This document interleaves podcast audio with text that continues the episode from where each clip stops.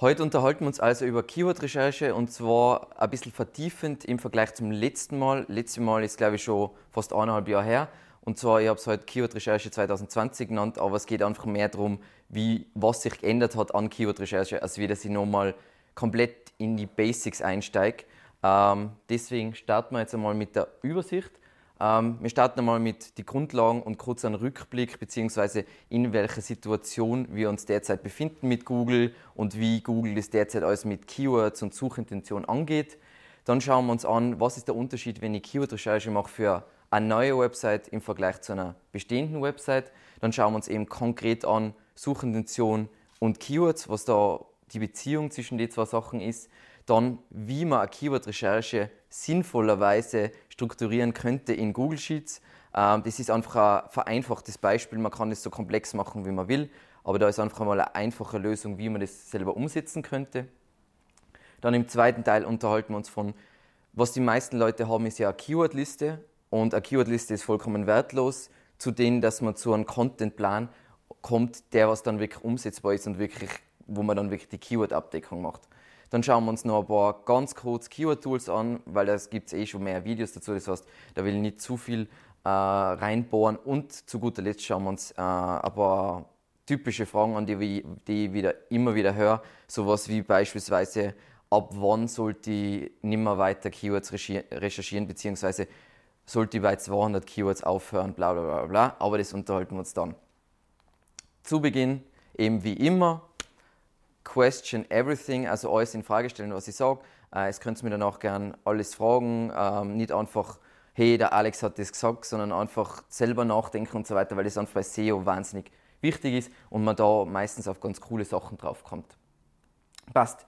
Das heißt, für alle, die sich nochmal die Grundlagen anschauen wollen zu Keyword-Recherche, gibt es eben, wenn man nach Evergreen Media Keyword-Recherche googelt, gibt es einen umfangreichen Ratgeber und wenn man auf YouTube nach Evergreen Media Keyword Recherche sucht, gibt es einen Vortrag wie dieser Vortrag, nur eben eher grundlegend und heute gehen wir ein bisschen tiefer in die Materie rein. Passt. Wir unterhalten uns aber heute ein bisschen über einen ein wenig anderen Ansatz, wie die meisten CEOs derzeit präsentieren. Wir haben derzeit den Hype, hey, es dreht sich alles um Keyword-Recherche, wo es nur um Conversion äh, geht und der Fokus sollte immer bei der Keyword-Recherche sein, dass ich, dass nur für Keywords rank, die was konvertieren und so weiter. Grundsätzlich voll sehe ich genauso, du willst Unternehmensziele erreichen, du willst Sales machen, das ist ja, worum es geht. Das Problem dabei ist nur, dass SEO einfach so ganzheitlich ist. Das heißt, ja, das ist nett, wenn ich nur, aber nur, sagen wir mal, Commercial-Themen abdecke, dann werde ich nie irgendwie einen Backlink kriegen, weil keine Sau auf ein Commercial-Thema verlinken will. Das heißt, woher kriege ich meine Links? wenn ich nicht auch nicht kommerzielle Keywords angehe. Dann die Leute, was die weiterempfehlen, die Leute, die was deine Inhalte teilen, die teilen ja keine kommerziellen Inhalte, die teilen nicht kommerzielle Inhalte. Dann, was macht deine Marke grundsätzlich bekannt, ist meistens ja nicht der kommerzielle Teil, sondern da, wo du irgendwas, keine Ahnung, was Lustiges auf Social Media machst, machst was Hilfreiches in deinem Blog machst und so weiter. Das heißt, ich werde euch grundsätzlich natürlich erklären, wie Keyword-Recherche, was sich geändert hat und wie es funktioniert. Aber was ganz wichtig ist, einfach das Mindset ist, man kann nicht nur auf Conversion-Focused Keywords gehen. Ich kann nicht drauf nur aufs Keyword SEO-Betreuung gehen. Auch wenn ich da rank, bringt mir das nichts im Vergleich zu dem, wenn ich auch für Informationsthemen rank, weil da baue ich ja die Brand. Und deswegen holen sich ja Leute dann SEO-Betreuung von Evergreen Media und nicht von einer anderen Firma. Passt. Du willst also grundsätzlich einmal Keywords haben mit Purchase Intent, weil du willst irgendwas verkaufen oder du willst, dass Leute eine Dienstleistung in Anspruch nehmen oder du willst Leads generieren und so weiter. Dann willst du Keywords aber auch haben, die was Link Intent haben. Zum Beispiel ganz klassisch, was ein Keyword ist mit Link Intent, oder was nicht ein Keyword, was Content ist mit Link Intent, ist typischerweise ein Glossar. Wenn ich, der einzige Grund, wieso Evergreen Media ein Glossar hat, ist, weil das der ultimative Linkbait ist. Wenn du, vor allem wenn du ein Glossar machst, wo auch du relativ spezifische Begriffe abdeckst, die was sonst auf Websites nicht äh, abgedeckt sind. Wenn irgendein Blogger über dich schreibt, dann wird er recherchieren, hey, wo wird der Begriff genauer erklärt und dann wird er auf die verlinken. Also ein gutes Beispiel bei uns ist da, wir haben einen Beitrag über das Google Pigeon Update, das ist so ein Local SEO Update gewesen.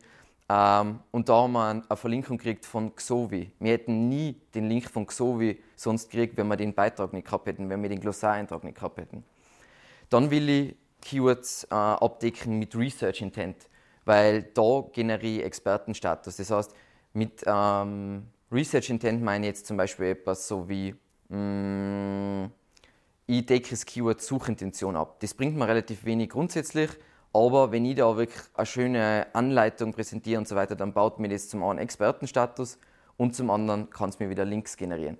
Und zu guter Letzt, und das muss einfach jede, jede Website braucht das, du willst Keywords mit Volume abdecken. Die Keywords mit Volume sind nie die, was die großen Sales bringen, aber die sind das, wo viele, viele Leute sehen und wo du Brand Awareness generierst. Beispiel bei Suchmaschinenoptimierung, das Keyword SEO. Niemand googelt nach SEO und engagiert dann eine SEO-Agentur, aber es hat extrem viel Volume, Leute recherchieren extrem viel danach und es sind halt klassischerweise im Funnel die Einsteigerthemen. Also die Einsteigerthemen will ich immer abdecken, weil es baut mir auch Expertenstatus auf, aber vor allem viele Leute lernen mich kennen. Und es ist ja oft so, also was uns sehr oft passiert ist, die Leute, die was unseren Content lesen, empfehlen uns weiter und so kriegen wir die Kunden. Und so ist eigentlich in jeder Nische ein bisschen. Das heißt, du willst idealerweise die gesamte Search Journey, die was unterschiedliche Zielgruppen, die du hast, durchlaufen. Und das unterschiedliche Zielgruppen meine ich damit, es gibt natürlich Leute, sagen mittelständische äh, Unternehmen, die was eine Marketingabteilung haben und wirklich SEO an Service in Anspruch nehmen. Aber du hast ja auch noch andere Zielgruppen, weil es gibt ja zum Beispiel auch eine Zielgruppe für mich, die Leute, die was meine Inhalte teilen, die Leute, die was auf mich verlinken und so weiter. Und das sind alles Sachen, die was ich bei der Keyword-Recherche bedenken will. Passt. Kurz Beispiel, damit es ein bisschen greifbarer wird, weil sonst ist so, what the fuck, das ist viel zu viel Theorie. Ähm, sagen wir mal, ich habe irgendein B2B-Geschäft und ein typisches Keyword mit Purchase Intent wäre jetzt zum Beispiel SEO-Betreuung. Das heißt, oder monatliche SEO-Betreuung oder keine Ahnung, laufende SEO-Betreuung. Das heißt, das ist jemand, der was schon relativ weit in einem Prozess ist und der schaut sich jetzt unterschiedliche Agenturen an und was die halt zu bieten haben. Das ist relativ weit im Funnel und unten und da kann ich definitiv Sales generieren. Dann gibt es so Sachen wie Link Intent, das heißt, was man jetzt gesagt haben mit Google Pigeon, Idealerweise mache ich sowas, wenn das passt natürlich für mein Thema, sowas wie ein Glossar, wo ich wirklich ganz spezifische Begriffe abdecke, einfach mit dem Hintergedanken, hey, wenn jemand über das Thema schreibt und das Thema aber dieses kleine Thema nicht wieder in seinen Artikel abdecken will, dann verlinkt er auf mich, um diesen Begriff näher zu erklären. Und dann gibt es eben klassische Sachen mit Research Intent, das heißt zum Beispiel SEO-Kosten ist ganz interessant, weil SEO-Kosten ist weniger, dass Leute schauen, hey, SEO kosten und ich kaufe jetzt SEO, sondern es ist vielmehr, hey, ich recherchiere jetzt einmal, was kostet SEO, ich fange ein bisschen an vergleichen und so weiter. Und dann bist du einfach einmal auf der Landkarte, Leute kennen die ähm, und du baust gewissermaßen Expertenstatus auf. Ein klassischer Trick da bei Research Intent ist auch, ist in Deutschland und Österreich und der Schweiz sicher schwieriger wie in Amerika, dass du nach Keywords suchst wie bla bla bla Statistiken weil es ist typisch etwas, wo Leute einfach, keine Ahnung, das können Studenten sein, das können Blogger sein, nach irgendwelche Zahlen, wie gesagt, ich suche gerne solche Sachen, ähm, und dass du Content zu dem generierst, weil da kriegst du halt modsmäßig Links, weil wenn sie deine Daten verwenden, dann messen sie die Verlinken. Und das ist einfach das genau das, was wir haben wollen. Passt. Eben ein kurzer Rückblick, wieso wir überhaupt wieder über Keyword-Recherche reden, wenn wir schon über Keyword-Recherche geredet haben. Wir leben ja seit einer Weile in einer Post-Rank-Brain-Zeit. Das heißt, Google ist jetzt signifikant besser darin, ähm, Suchbegriffe zu interpretieren. Was will der User, ähm, wenn er nach dem Suchbe Suchbegriff sucht? Und was sind gewissermaßen die nächsten Schritte, wenn er nach einem Begriff recherchiert hat, also gesucht hat?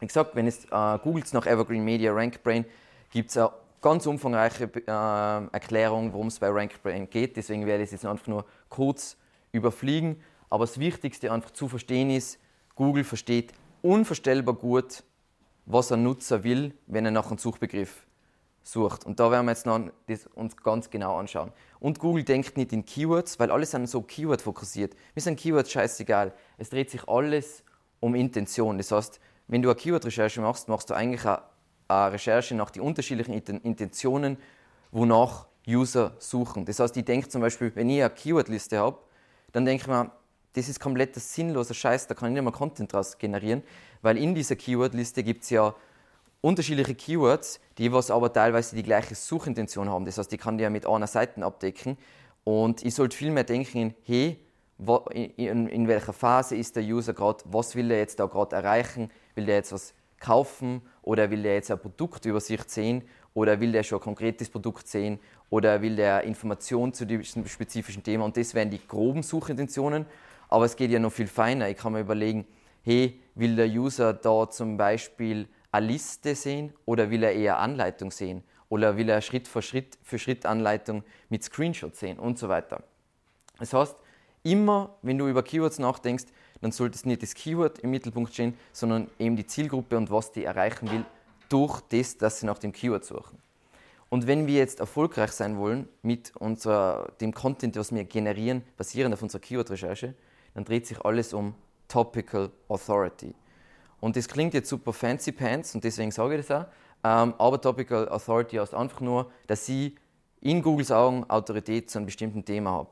Und was das wiederum bedeutet, ist, dass Google das Gefühl hat, hey, wenn ich einen User zu dem Keyword, äh, wenn der User das Keyword eingibt, dann kann ich den getrost auf die Seite schicken, weil da wird zum einen mal seine Hauptsuchintention abgedeckt und sogar schon antizipiert, was für Fragen hat der User sonst noch. Deswegen ist das Problem auch zum Beispiel, äh, oder das Problem, wenn du ein Generalist bist, tust du dir weitaus schwerer für Keywords zu ranken, als wie wenn du ein Spezialist bist. Deswegen hast du auch oft so, du hast die Generalisten mit extrem viel Autorität und die ranken irgendwie halt da rein. Und dann hast du Seiten, die was eigentlich überhaupt keine Autorität haben, aber die haben halt extrem viel Content zu diesem Thema und dementsprechend können die für die Begriffe trotzdem ranken mit weniger Autorität. Das heißt, grundsätzlich kannst du immer sagen, je mehr Topical Authority du hast, desto weniger Autorität brauchst du in Form von, von Links und so weiter und umgekehrt.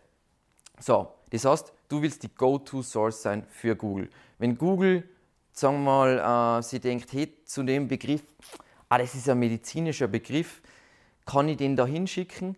Da haben wir jetzt gerade das riesige Thema ja mit Google Eat, dass Google sich äh, ein bisschen anders aufstellt wann du Autorität bist und wo nicht. Wir haben da durchaus unsere Probleme mit medizinischen Kunden, dass sich das Spiel jetzt einfach gerade extrem ändert. Wann bist du Autorität und wann bist du keine Autorität?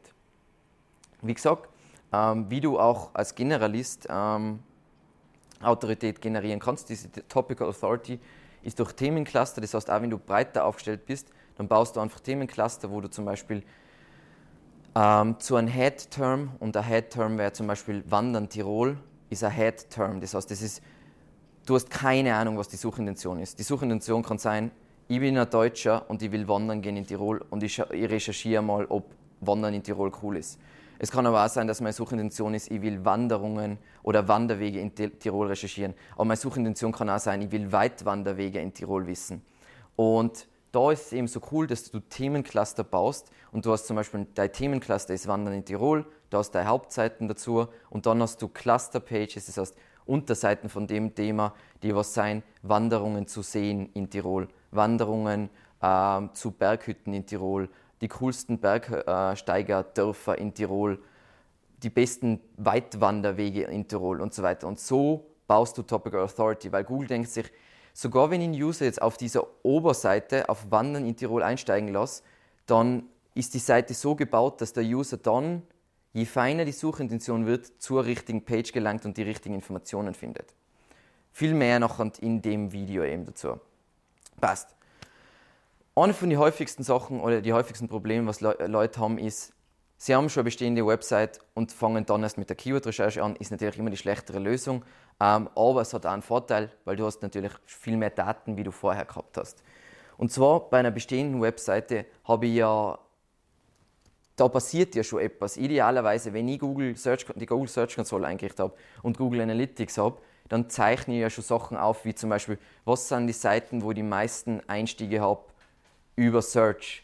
Oder ich kann mir in der Google Search Console genau anschauen, wofür einzelne Pages schon ranken und wenn ich die Seite gebaut habe ohne Keyword-Recherche, dann ist das eine fucking Goldgrube. Weil dann wäre ich ja, über, ich wäre nicht einmal die Sprache von meiner Zielgruppe betroffen haben und so weiter. Das heißt, ich schaue in die Google Search Console ein und kann mir genau im Leistungsbericht anschauen, hey, die Seite rankt für die Keywords, aber sie rankt relativ schlecht, aber hey, ich habe ja eigentlich die Suchintention nicht perfekt offen und kann dann mein Content darauf basierend überarbeiten. Ähm, dann, was cool ist, was wir extrem oft haben, Kunden kommen zu uns und sagen, hey, wir machen schon Google Ads und wir machen schon Social Media und wir machen all diese anderen Channels schon, aber wir machen noch kein SEO. Und Google Ads ist natürlich der Traum, weil ich weiß genau schon, welche Pages konvertieren und welche Keywords konvertieren. Das heißt, ich kann mir komplett eine Keyword-Strategie aufbauen, basierend auf, das sind die Keywords, die was uns die meiste Kohle bringen. Meistens sind die Keywords, die was sehr wenig Volumen haben, aber super spezifisch sein natürlich. Wie gesagt, wir sehen regelmäßig Keywords, die was 50% oder 100% Conversion Rate haben, aber da musst du halt einmal in die Daten reinbohren und dir das in Google jetzt anschauen. Und oft sind die super einfach zu ranken und das Allergeilste auf der Welt ist, dass was man da rausfindet, ist, dass alle Keyword-Tools, der Google Keyword Planner, Ahrefs, der Keyword Finder etc. etc., dass ihre Keyword-Daten kompletter Bullshit sein. Also wir haben jetzt gerade wieder in unsere eigenen Daten reingebohrt und eins von unseren besten Keywords, wo wir die meisten Conversions generieren, hat eigentlich neunmal mehr Suchvolumen, wie es anzeigt in einem Keyword-Tool. Und das ist eben etwas, was man sich voll genau anschauen muss in der Google Search Console. Und wirklich so, weil in Google Search Console sehe ich ja die Keywords und ich sehe, wie viele Impressionen ich für das kriege. Und es werdet sehen, Impressionen und tatsächliches Suchvolumen, das ist kein Match. Und da kommt man oft, wenn man das macht, die Konkurrenten machen das alle nicht, dann findest du immer wieder richtige Goldnuggets. Und eben praktisch ist, wenn du schon eine etablierte Seite hast, weißt du meistens auch schon genau, das sind meine Konkurrenten und dann kann ich mit einem Tool wie Ahrefs und Content Gap kann ich mir genau anschauen, hey, meine direkte Konkurrenz versucht für die anderen Keywords auch noch zu ranken. Das heißt, wahrscheinlich machen sie Geld mit denen und dann kriege ich genau ausgespuckt, hey, für die Keywords sollte ich auch noch ranken. Das Problem dann ist natürlich, dass ich meine Seite anpassen muss, die Struktur anpassen muss, Weiterleitungen einrichten muss und das ist ziemlich scheiße. Das Coolere ist natürlich, wenn ich eine neue Website habe, ähm, dann bin ich meistens auch ahnungsloser, aber es ist alles sonst viel leichter. Ähm, der Startpunkt, ich, ich ratter da jetzt kurz durch, weil es ist einfach super basic. Wo, je nachdem, was dein Unternehmenstyp ist, würde ich das einmal als Start-Keyword äh, verwenden. Natürlich, wenn du jetzt eine Werbeagentur bist, ist das relativ generisch, das heißt, die wird konkreter dann werden. Aber einfach einmal, dass man selber in ein Keyword-Tool seinen Unternehmenstyp, seine Leistungen eingibt und dann geht es eh schon los. Weil dann gibst du einfach in dein Tool einmal irgendein Seed, ein Start-Keyword ein und generierst einmal Listen. Das Problem bei den meisten Keyword-Recherchen ist, es endet auch mit den Listen. Am Ende solltest du nicht einfach eine Listen haben mit Keywords, wo du Suchvolumen und äh, Kost per Klick hast, sondern es sollte ein bisschen detailreicher sein. Aber da gehen wir jetzt dann ganz genau drauf rein. Dann, ähm, wenn du eine neue Website hast, eben, du kannst dir natürlich auch deine Konkurrenten anschauen. Was ich ganz gern mag, ist, wenn wir einen neuen Kunden haben, dass du redest mit dem Sales-Team, mit dem Support und so weiter, weil die meistens genau wissen, was fragen die, äh, was fragen die Kunden, beziehungsweise was sind ihre Einwände und so weiter. Und da, und da wäre da wär jetzt heute dann noch einen extremen coolen Gold-Nugget. Da zeige ich ein paar Seiten, die was äh, von null Traffic bis zu einer Million skaliert haben, nur dass sie sich überlegt haben, hey, was sind so typische Probleme, was die User haben und so Traffic skaliert haben. Dann wenn ich jetzt eben meine Keywords habe und ich habe gerade Keyword-Tool, was auch praktisch ist, kann natürlich bei Google einfach Auto-Suggest, das heißt, ich fange an, mein Keyword eintippen, dann schlagt es mir eh schon wieder Keywords vor und so kann ich das Ganze expandieren, was ich an Keywords habe. Da gibt es coole Tools wie mein Lieblingstool, der Keyword Shitter. Da kannst du einfach ein Keyword-Tool einge äh, ein Keyword eingeben und er generiert da basierend auf Auto-Suggest tonnenweise Keywords. Wie gesagt, tonnenweise Keywords müssen auch sortiert werden. Das heißt, wenn du 10.000 Keywords äh, in einer Listen generierst, dann musst du es wieder komprimieren, dass du was Sinnvolles rauskriegst. Die Keywords an sich sind wertlos. Ich habe jetzt, gerade haben äh, habe ich heute mit einer Mitarbeiterin über das geredet, ähm, wie lustig das ist, dass die meisten Firmen, äh, sie bauen eine Website, die Struktur steht fest und dann holen sie sich von einer Full-Service-Agentur eine Listen mit Keywords und dann, hey, wie können wir das Keyword in die Seiten einfügen? Na, so läuft es nicht, weil der Content muss basierend sein auf der Suchintention und nicht basierend auf Keywords. Wenn ich Keywords zu einer Seite dazu füge, passiert genau null. Passt.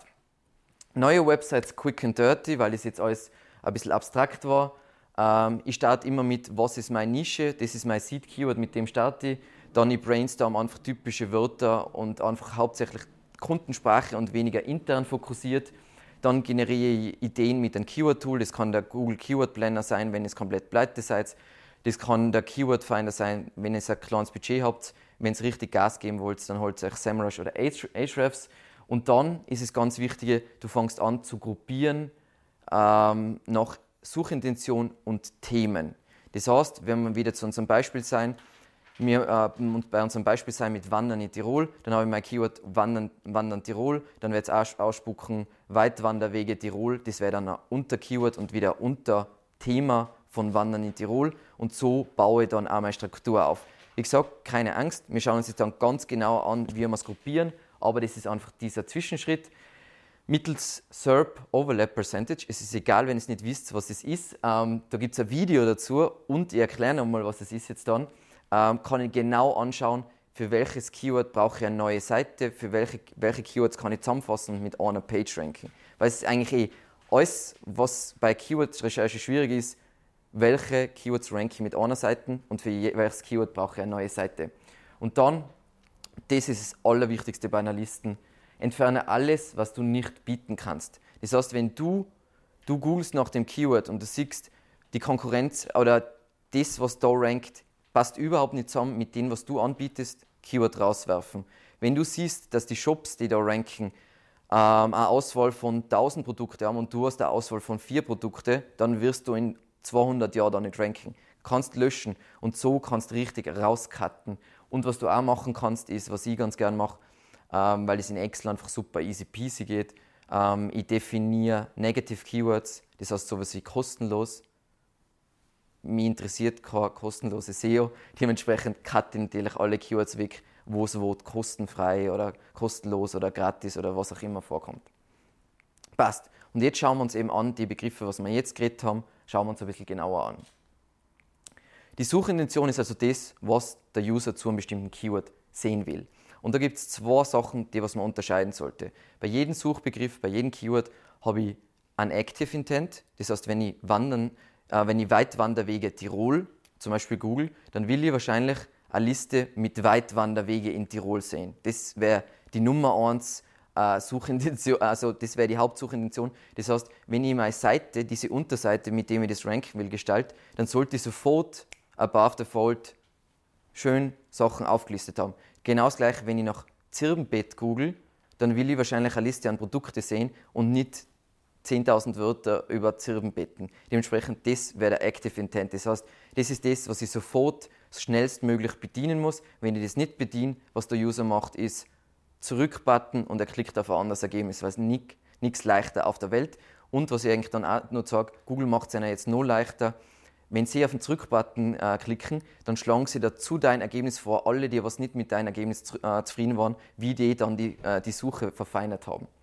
Dann gibt es den Passive Intent. Und da ist meiner Meinung nach, meiner persönlichen Meinung nach, das Gold begraben, weil das sind die Sachen, die was implizit sein. Der Active Intent ist explizit, das heißt, ich will das jetzt da haben, aber der Passive Intent wäre jetzt zum Beispiel, wenn ich Wandern Tirol suche, dann will ich vielleicht zuerst einmal sehen, hey, was sind die, die beliebtesten Wanderwege in Tirol? Oder was sind die coolsten Berghütten in Tirol? Das heißt, das sind vielleicht Sachen, die was ich nicht auf der gleichen Unterseite abdecken sollte, aber auf andere Seiten abdecken sollte. Und wie ihr seht, es ist eigentlich voll logisch. Google will einfach nur, dass die User super zufrieden sind, damit sie voll süchtig werden nach Google und immer wieder googeln. Also wir sind alle schon süchtig, aber das wollen sie natürlich noch steigern.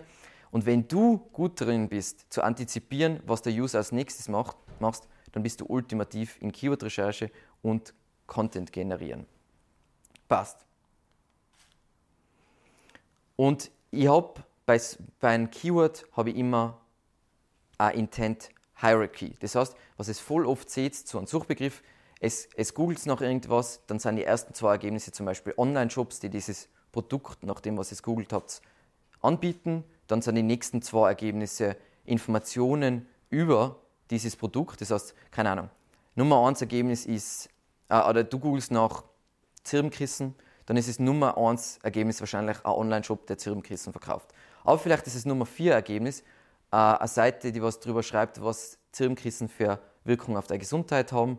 Und vielleicht gibt es noch irgendwie, äh, sagen wir mal, Ergebnis Nummer 10 ist, ähm, du willst als Firma Zirbenkissen mit dein Logo bedrucken und dann kaufen und weiterverkaufen. Das sind drei unterschiedliche Suchintentionen und das kannst du komplett aus den Suchergebnissen ab, äh, ablesen. Und das ist eigentlich das Wichtigste, was es zu lernen gibt über Keyword-Recherche.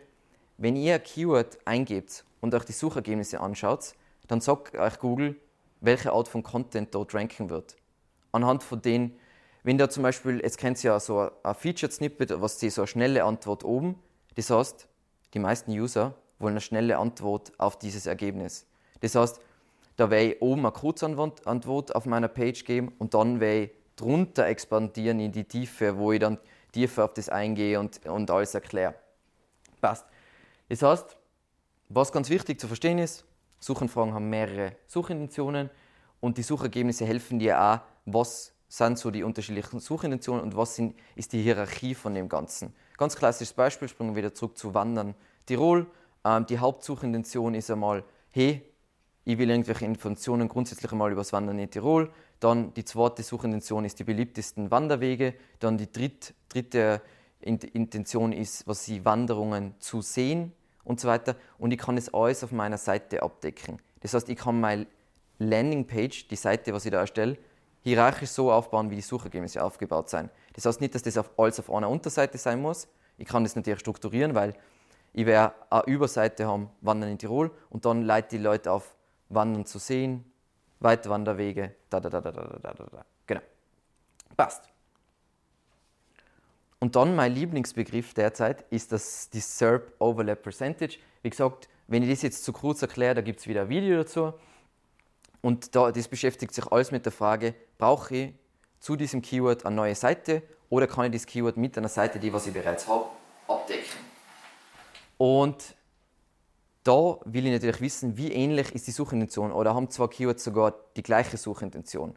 Und eigentlich kann ich das, nach dem, was wir jetzt geredet haben, ja eigentlich super leicht analysieren, weil eigentlich brauche ich nur beide Keywords eingeben bei Google in zwei Tabs und ich vergleiche, wie ähnlich sind die Suchergebnisse. Zuerst einmal von den normalen organischen Ergebnissen, aber auch von den Features. Zum Beispiel, keine Ahnung, es wird beim einen eine Videobox auf Platz 1 anzeigt, das heißt, die meisten User wollen zu diesem Ergebnis ein Video sehen. Und bei einem anderen wird eine Videobox weiter unten angezeigt. Das heißt, die Suchintention ist ähnlich, aber bei einem anderen Keyword ist, Such, äh, ist das Video wichtiger als beim anderen Ergebnis. Und je nachdem, wie sehr sich die Suchergebnisse überschneiden, kann ich sagen, hey, das ranke ich mit einer Seite oder ich muss für das wieder eine eigene Page anlegen. Passt. Und wir schauen uns dann ein Beispiel an, keine Angst. Ähm, aber kurz die Regeln, die was wir dazu haben, ist, wenn sich die Suchergebnisse zu mehr als 50% äh, überschneiden, dann kann ich beide Keywords mit einer Seite ranken und ich brauche nicht für jedes Keyword eine neue Seite anlegen. Es wisst ihr, wie man SEO in 2005 gemacht hat oder wie eBay SEO gemacht hat, sie haben einfach zu jedem verdammten Keyword eine neue Seite gemacht. Das heißt, wenn du als Keyword hättest SEO-Betreuung und Betreuung SEO, dann hätten sie zwei Seiten gemacht. Ähm, heutzutage ist das nicht mehr aktuell, du wirst sogar für das abgestraft, weil heute denkt Google einfach in, was ist der Intent hinter dem Keyword. Und sie wissen, hey, SEO-Betreuung und Betreuer SEO hat den gleichen Intent. Man müsste sich jetzt anschauen, ob er wirklich komplett gleich ist. Wie gesagt, Wörter vertauschen kann den Intent verändern, wie auch zum Beispiel, was ich immer, was für mich ein Mindblow heutzutage ist, Leute suchen was anderes, wenn sie nach Einzahl und Mehrzahl von einem Wort suchen. Das ist irre, aber so fein geht es dann tatsächlich her. Dann, wenn wir sehen, wir haben die Suchergebnisse und es ist nur zu 20% Unterscheidung. Ich sage jetzt mit 20% vereinfacht ausgedrückt, ich habe 10 Ergebnisse da und 10 äh, Ergebnisse da und zwei überschneiden sich, dann ist 20%. Alles drunter brauche ich eine neue Seite für ein neues Keyword. Wobei, was ganz wichtig ist, was man nie vergessen darf, es kommt immer auf die Sortierung an. Wenn ich jetzt sage, vier Ergebnisse, sagen wir mal 40% das heißt vier Ergebnisse überschneiden sich und die anderen vier Ergebnisse sind ganz oben für das Keyword und die anderen vier Ergebnisse sind ganz unten für das Keyword, dann ist die Intention ja doch bei nicht komplett gleich und ich muss mir überlegen, ob ich eine eigene Seite brauche. Ein extrem cooles Beispiel davon habe ich schon öfter gebracht, äh, deswegen bringe ich das jetzt wieder, ist SEO und Suchmaschinenoptimierung. SEO und Suchmaschinenoptimierung haben nicht die gleiche Suchintention. Weil, wenn wir jetzt uns SEO anschauen, dann sehen wir da auf der rechten Seite sehen wir eine Knowledge Graph Box. Das heißt, das ist einmal gleich, aber bei Wort Suchmaschinenoptimierung haben wir ein Featured Snippet, also eine schnelle Antwort. Aber beim Begriff SEO haben wir diesen Begriff nicht. Dafür haben wir das, dass äh, da eine Wortübersetzung bzw. Ab, äh, die Abkürzung erklärt wird. Weil viele Leute offensichtlich nicht wissen, was SEO bedeutet. Das sollte man merken, weil das heißt, in meinem Content muss ich abdecken, dass die Leute nicht wissen, was SEO heißt. Dann sehe ich zum Beispiel auf Platz 1 ist Wikipedia Wikipedia, das heißt, es gibt eine gewisse Ähnlichkeit, aber dann auf Platz, 1, äh, auf Platz 2 haben wir omsag.de und auf dem anderen haben wir 121watt.de. Und soweit ich weiß, wenn man sich die ganzen Suchergebnisse anschaut, rankt zum Beispiel Omsag überhaupt nicht für das Keyword SEO, obwohl es prinzipiell aus meiner Sicht die identische Suchintention haben sollte. Und das sind so witzige Sachen. Was ich dann machen würde, und das macht man dann wirklich im Detail, ich schaue mir an, hey, decken die auch unterschiedliche Sucht, äh, also Subthemen ab? Äh, ist die Sprache vielleicht anders? Also es könnte ja zum Beispiel sein, hey, ähm, die, zum Beispiel das Ergebnis von 121 Watt, das ist relativ komplex geschrieben. Das heißt, Leute, die was nach SEO googeln, haben schon ein bisschen mehr Ahnung von der Materie wie die von OMSAG, weil da ist eher so sehr oberflächlich und in einfache Worte erklärt. Und das sind so Sachen, die was ich mal überlegen sollte beim Generieren von Content. Ich weiß, ihr seid jetzt so, oh mein Gott, das ist so viel Arbeit, ähm, aber so rankst du halt bei Google, weil Google will einfach das beste Ergebnis für seine Nutzer haben. Passt.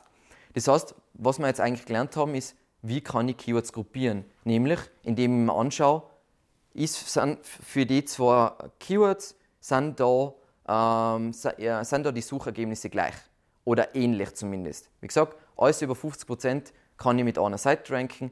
Wenn es weniger als 50% ist, muss ich mir anschauen, hm, ja, aber die decken auch noch das ab. Natürlich, ich kann natürlich einfach eine längere Seite machen mit umfangreichen, tiefschürfenden Inhalten und mehr abdecken. Aber oft ist es auch so, dass du dann lieber eine spezifische Seite abdeckst. Kurzes Beispiel, WordPress SEO und WooCommerce SEO. WordPress SEO ist generischer als WooCommerce SEO. Ich kann zwar halbwegs für ähm, WooCommerce SEO ranken mit einer Seite über WordPress SEO, aber wenn ich einen spezifischen Beitrag hätte über WooCommerce SEO, wäre es doch passender und es wäre besser für die Zielgruppe und die User wären zufriedener. Passt. Das heißt, in meiner Listen, schauen wir uns nachher an, wie das ausschaut, habe ich jetzt schön gruppiert, hey, ich mache eine Seite zu äh, WordPress SEO und damit decke ich das Wort, die Keywords WordPress SEO, WordPress Suchmaschinenoptimierung, WordPress Suchmaschinenoptimierung Tipps und bla bla bla ab. Aber für das äh, Keyword WooCommerce SEO mache ich eine eigene Seite und die ist eine Subseite von WordPress SEO, weil der User steigt vielleicht ein über WordPress SEO, aber denkt sich, Mm, aber eigentlich habe ich einen Online-Shop und eigentlich wäre ja WooCommerce SEO viel relevanter für mich. Und was Google sich dann denkt, hey, ich kann die User ruhig auch für das Head-Keyword WordPress SEO die Seite ranken, weil der User wird eh perfekt abgeholt und wird in die richtigen Bahnen geleitet. Passt? Das heißt, ich habe dann in meiner Liste definiere natürlich, was ist das Hauptkeyword, was ich abdecken will. Logischerweise nimmt man da grundsätzlich das mit dem meisten Volumen. Dann, was sind die Secondary Keywords, was die gleiche Suchintention haben. Das heißt, die, was einen hohen SERP Overlap Score haben. Und so, nur so, kann ich eine sinnvolle Struktur ohne Kannibalisierung äh, bauen. Weil was die meisten Websites ja machen, sie haben Keywordlisten und dann fangen sie an, die Keywords nach der Reihe mit Content abzudecken. Aber sie überlegen sich nicht, dass mehrere Keywords von denen eigentlich die gleiche Intention haben. Das heißt, sie generieren zum einen tonnenweise Content, den sie nicht generieren sollten. Das heißt, wenn du vier Keywords mit einer Seite abdecken kannst, aber du generierst vier Content Pieces, dann hast du also viermal der Zeit, also hast du drei Content Pieces für Nob äh, geschrieben, plus die drei Artikel, die was die gleiche Intention haben, schaden, äh, schaden deine Rankings, weil Google verwirrt ist, welche Page jetzt die relevanteste Page zu dem Keyword ist. Und deswegen, wenn es, es darf nicht mehr passieren, dass Leute eine Website-Struktur bauen, ohne das im Hintergrund zu haben. Passt. Dann haben wir natürlich, wir wissen jetzt, wie wir, wie wir was gruppieren konnten. Wenn wir natürlich eine Keyword-Recherche machen wollen, kommt das leidige Thema, kann ich mit meiner lächerlichen neuen Website für dieses Keyword-Ranking in dieser schwierigen Nische. Und da haben wir eben den Begriff Keyword Difficulty. Und das kann man unendlich kompliziert ähm, analysieren und sie anschauen und oh, kann man das schon ranken und so weiter nicht. Meine ehrliche Meinung, das kommt jetzt danach eh, ist, ich gehe auf Keywords, die was ich prinzipiell jetzt in nächster Zeit nicht ranken kann, weil ich mir denke, oft brauche ich ja einfach in meiner Struktur, das heißt, brauche ich ja Seiten zu schwierige Keywords, weil sonst macht meine Struktur keinen Sinn. Und zum anderen brauche ich sowieso Zeit zum Ranken. Das heißt, wenn ich die Seiten einmal habe, dann ist ja alles gut. Und ähm, ich habe mir schon mal das gespart, dass ich zu jedem scheiß Keyword eine Seiten baue. Das heißt, ich kann jetzt ruhig Content zu, Seiten, äh, zu Keywords generieren, die was ich eigentlich nicht ranken kann. Aber was man, wo ich am liebsten anfange, ist, ich schaue mir mal äh, die, äh, die Suchergebnisse selber wieder an. Wie gesagt, das ist mein Lieblings-SEO-Tool auf der Welt ist die Google-Suchergebnisse. Weil da sagt, sagt, Google mir genau, was sie da haben wollen, was sie ranken wollen. Eine, was ich mir mal anschaue, ist Feature und Feature, äh, Features und Feature-Abdeckung. Features heißt einfach, wenn da ist da eine Videobox, ist da eine Bilderbox, ist da Shopping-Ergebnisse und so weiter. Shopping-Ergebnisse sagen wir, hey, ist ein kommerzielles Thema, ich sollte vielleicht Produkte anzeigen. Videos sagen mir, hey, ich brauche Video-Content, weil der offensichtlich für User wichtig ist und ich damit besser rank. Bilderbox heißt, Bilder sind wichtig. Das heißt, ha, ich brauche da gut war eigenes Bildmaterial und so weiter und so weiter. Was ich mit Feature-Abdeckung meine, ist zum Beispiel in der SEO-Nische ist das ein gutes Beispiel. Wenn ich jetzt sehe, dass da große Brands ranken, die was in die Videosuchergebnisse ranken und sie ranken im Featured Snippet und sie ranken die organischen Ergebnisse, dann war sie, oh mein Gott, Leute pumpen da voll Geld ein, ein und optimieren das Hardcore. Das heißt, es wird schwierig, dass sie da reinkommen. Wenn ich aber sehe, dass alles Kraut und drüben ist und da ist der vertreten, da ist der vertreten, dann denke ich mir, ah, keiner dominiert jetzt die Nische, das heißt, da komme ich rein. Dann schaue ich mir an, kommt im Snippet, also im Title Tag oder in der Meta Description, kommt, mein Keyword, kommt das Keyword vor, was ich targeten will, kommt es in die URLs vor und ich schaue mir natürlich an die Google Ads.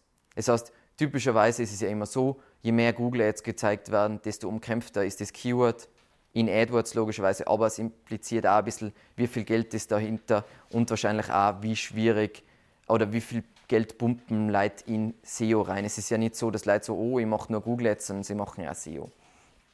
Dann, ich schaue mir die Suchintention an, nämlich, ich schaue mir, was ich wahnsinnig gern mache, ist, ich schaue mir jetzt, ich, ich google nach dem Keyword und lies mir das wirklich durch als Teil meiner Zielgruppe. Also ich denke mir eine, in, ist das jetzt dann da alle Fragen beantwortet, die ich jetzt als mein Nutzer haben würde? Also wenn du Sales hast, wenn du Customer Support hast, dann weißt du ja die ganzen Fragen, die was die Leute haben. Und dann schauen wir die, den Content an, ist der jetzt wirklich so geil und wirklich so hilfreich, wie er sein könnte?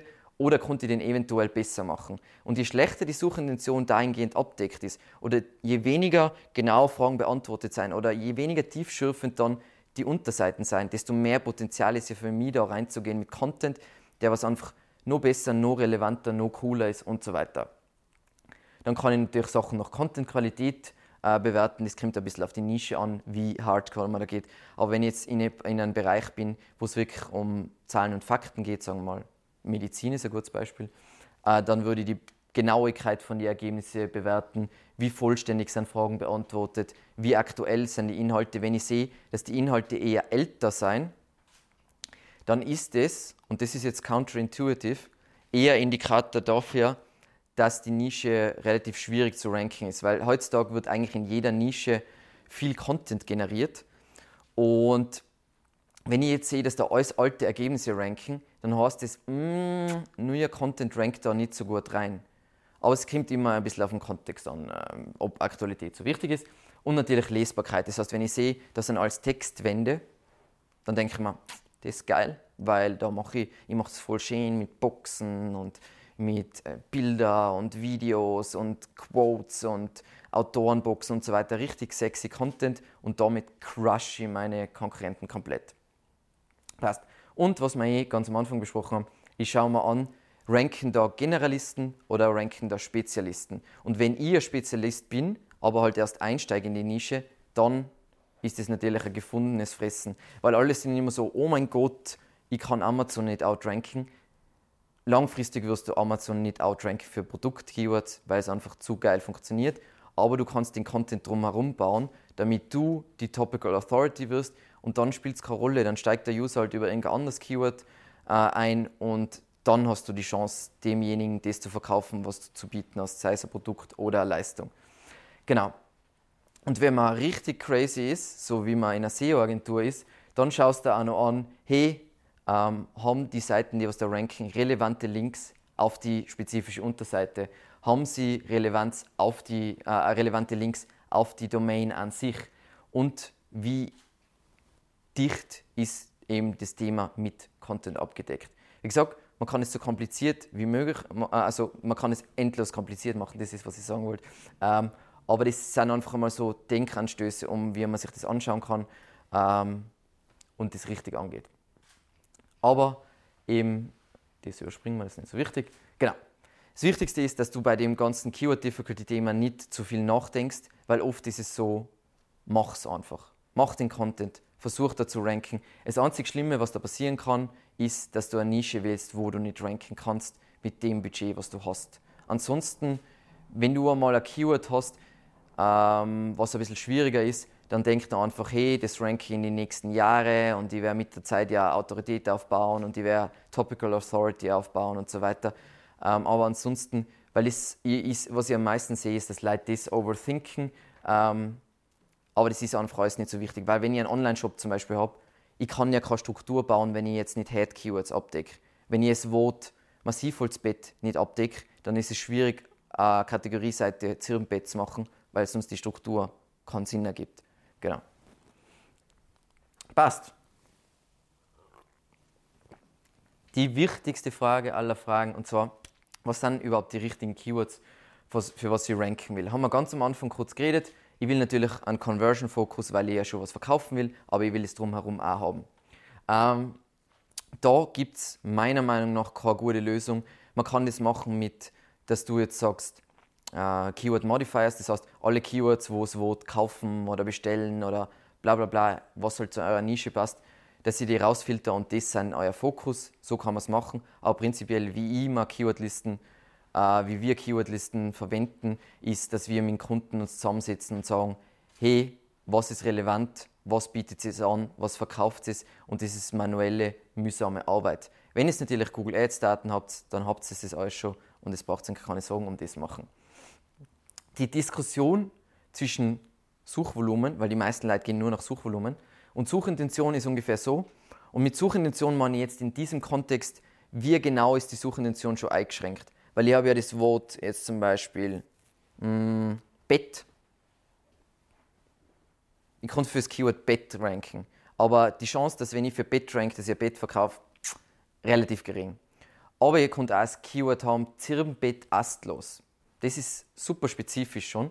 Und das ist ein bisschen da die Debatte zwischen, spezi wie spezifisch die Suchintention ist und Leute, die was nur nach Suchvolumen gehen, weil die meisten Leute werden alle auf, oh mein Gott, wir optimieren unsere Website auf Bett. Super Idee. Das ist so wie die Diskussion zwischen Umsatz versus Gewinn. Das einzige, was zählt, ist Gewinn. Umsatz ist komplett scheißegal, es interessiert keine Sau nicht. Und deswegen ist es oft sinnvoller, wenn ich vor allem eine neue Seite habe oder eine schwache Seite, auf Keywords zu gehen, die was einen super spezifischen Intent haben, die was andere Leute übersehen und auf das zu gehen. Wie gesagt, man könnte es auch Longtail nennen. Ähm, die meisten Leute verstehen das Wort Longtail nicht. Longtail bedeutet nicht, das ist ein langes Keyword, was viele Wörter hat, sondern die Wahrheit und wo der Begriff Longtail herkommt, ist, wie spezifisch das schon ist. Das heißt, der Großteil aller Suchanfragen sind super spezifische Sachen, aber die werden halt nicht oft gesucht und die haben nicht viel Suchvolumen. Aber Suchvolumen ist bei SEO einfach immer so das Ego-Ding. Natürlich, für mich als SEO-Agentur ist es cool, wenn ich für SEO rank, weil dann sind Leute so, oh mein Gott, du rankst für SEO. Aber ich generiere null Conversions über SEO. Wo ich Conversions generiere, ist über was Spezifisches, wie zum Beispiel, keine Ahnung, monatliche SEO-Betreuung, weil das ist, das ist der Longtail, das ist was Spezifisches, was ganz Genaues. Das heißt, wenn ich eine Website aufbaue und die Keyword-Recherche mache, ist mein Fokus Keywords, wo Conversions generiert werden und dann skaliere ich den Content, je nachdem, ähm, was eben meine anderen Unternehmensziele sind, aber eben auch, wenn ich mehr auf Brand Awareness gehe. Bei einem kleinen Job ist nicht so wichtig, die Brand Awareness. Genau. Passt. Ähm, ein gutes Beispiel für das ist, Evergreen Media wäre jetzt zum Beispiel eine Online-Marketing-Agentur. Ähm, und wenn ich jetzt schauen will, hey, hat das, jetzt, hat das Keyword einen Conversion-Fokus von mir und ich schaue mir jetzt da die 10 Ergebnisse an, dann sehe ich, da rankt Suchhelden und Löwenstark und Online Solutions Group und samdeutschland.de und netspritz.de und bla bla bla bla.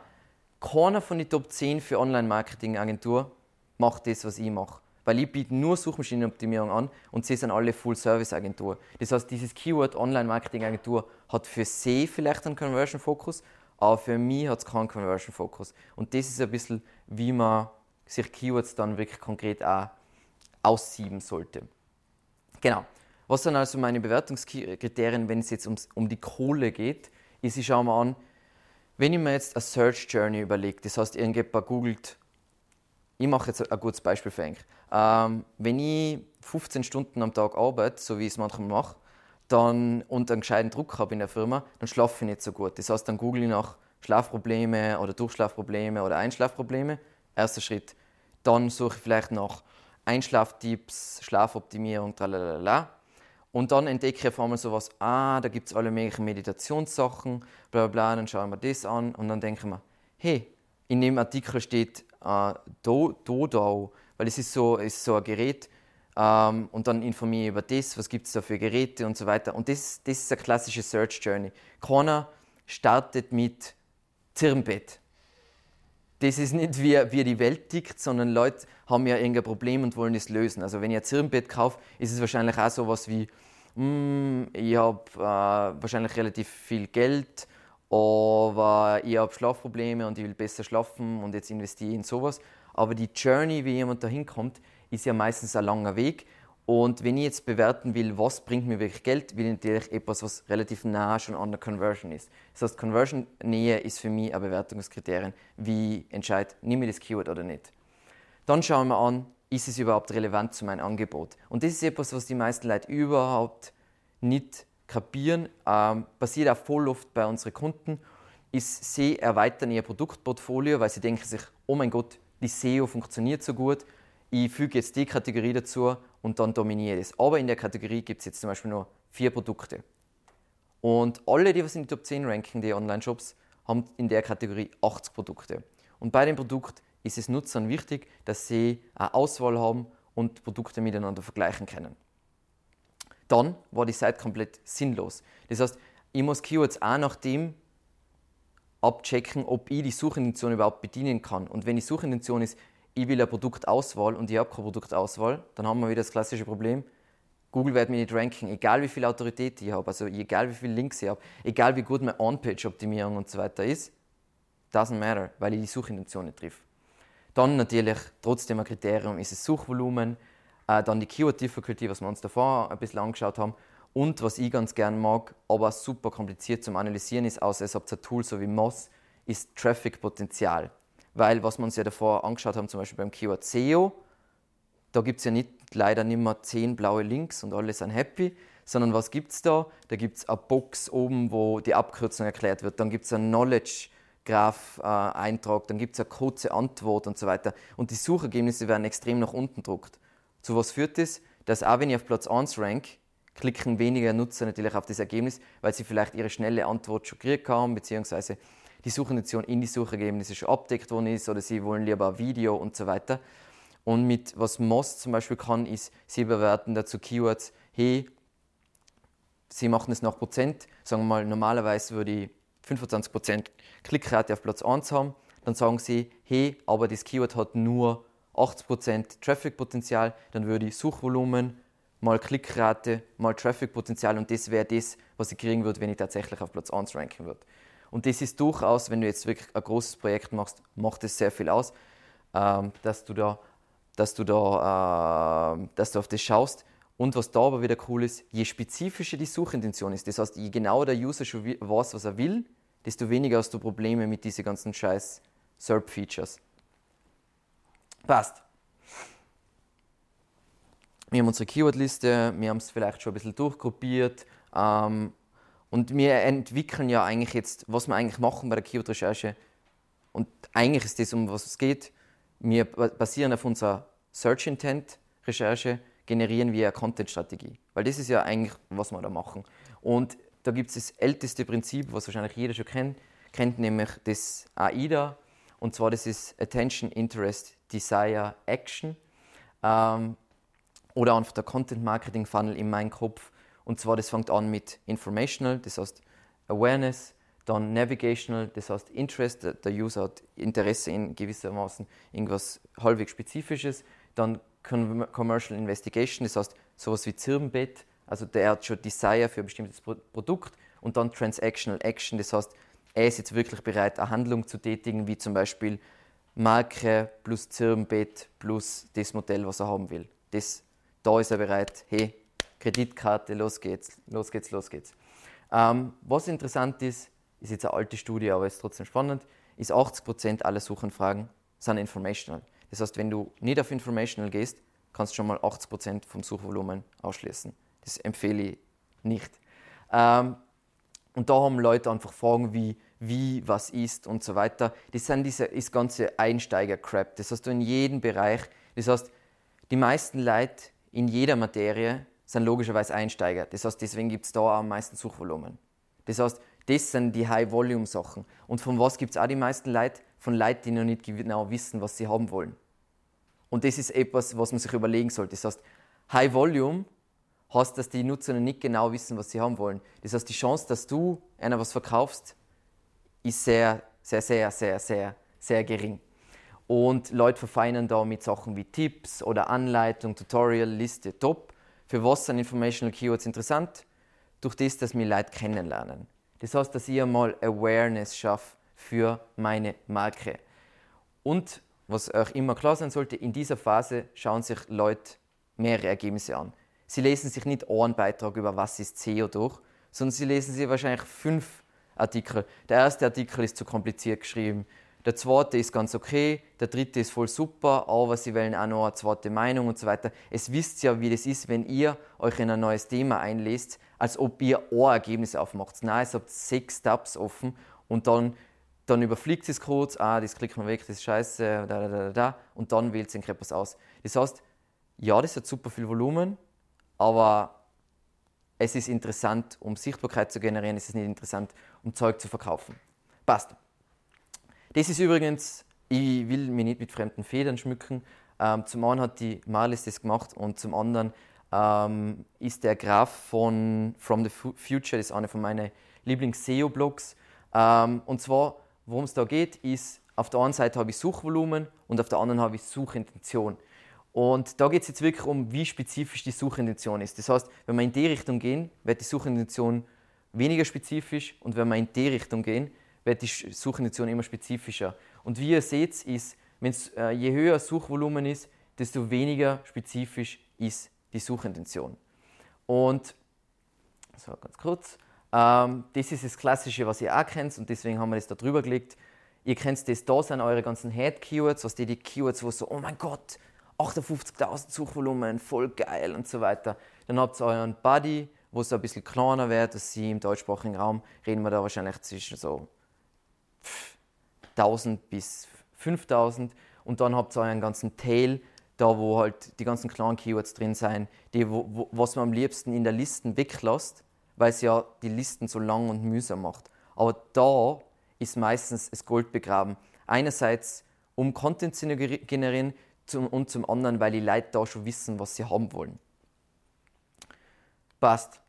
Das heißt, nur mal zur Erklärung, Unten wenig Traffic, ungenaue Suchintention, das heißt die Keywords werden wir gar nicht haben. Dann habe ich wenig Traffic, genaue Suchintention, die sind eigentlich schon ziemlich cool. Und dann habe ich viel Traffic und genaue Suchintention und viel Traffic, ungenaue Suchintention. Und das ist ein bisschen, wie ihr Content und eure Keywords äh, sortieren solltet, weil dann wisst ihr sofort schon so wenig Traffic, ungenaue Suchintention, voll scheiße. Viel Traffic, ungenaue Suchintention, gehe irgendwann später an. Wenig Traffic, genaue Suchintention, ist cool, aber ist voll viel Arbeit und das ist das, mit dem ich starte. Wo gibt es viel Traffic und eine genaue Suchintention? Problem ist halt, dass oft dort auch die Konkurrenz ist. Das heißt, oft am Anfang gehe ich mehr auf das. Passt. Und weil es jetzt, ich mag das AIDA-Modell prinzipiell extrem gern, aber es ist super verwirrend, weil ich, ich weiß nicht, wie es euch geht, aber wenn ich höre ähm, Attention, Interest, Desire, Action und dann Keywords nach denen kategorisieren muss, dann bin ich so super. Das heißt, ich mache es viel lieber so, dass ich es ein bisschen in deutsche Wörter und zwar konkretere Sachen konkret zum Projekt ähm, definiere. Nämlich, wenn wir jetzt unseren Content-Marketing-Funnel haben, habe ich grundsätzlich einmal Grundlagenwissen, wo Leute Anleitungen und sich einlesen in die Materie. Denen werde ich wahrscheinlich nichts an diesem Punkt, wo sie das googeln, verkaufen. Das heißt, jemand googelt nach Traffic, Google optimieren, was ist SEO, Title Tag, On-Page-Optimierung, SEO-Content schreiben. Die Chance, dass ich denen was verkaufe, ist null. Das heißt, da generiere ich Ratgeber und da generiere ich aber nur Brand Awareness, Leute, die was vielleicht meinen Content teilen, äh, Bekanntheitsgrad, Expertenstatus und so weiter, aber da mache ich keine Sales. Dann in der nächsten Phase habe ich Leute recherchieren nach potenziellen Lösungen für ihr Problem. Ihr Problem ist, sie wollen mehr Traffic. Das heißt, sie erweitern ihr Keyword vielleicht mit sowas wie Service oder Tools oder kostenlos. Das kostenlos ist immer das Liebste zum Wegcutten aus eurer Keywordliste. Das heißt, da habe ich sowas wie Backlink-Checker-Tool, Linkaufbauagentur, das ist schon, hm, das ist schon langsam interessant. Oder Linkaufbau kostenlos, das ist wieder weniger interessant. Und da brauchen die jetzt Landingpages oder zu Deutsch Leistungsseiten.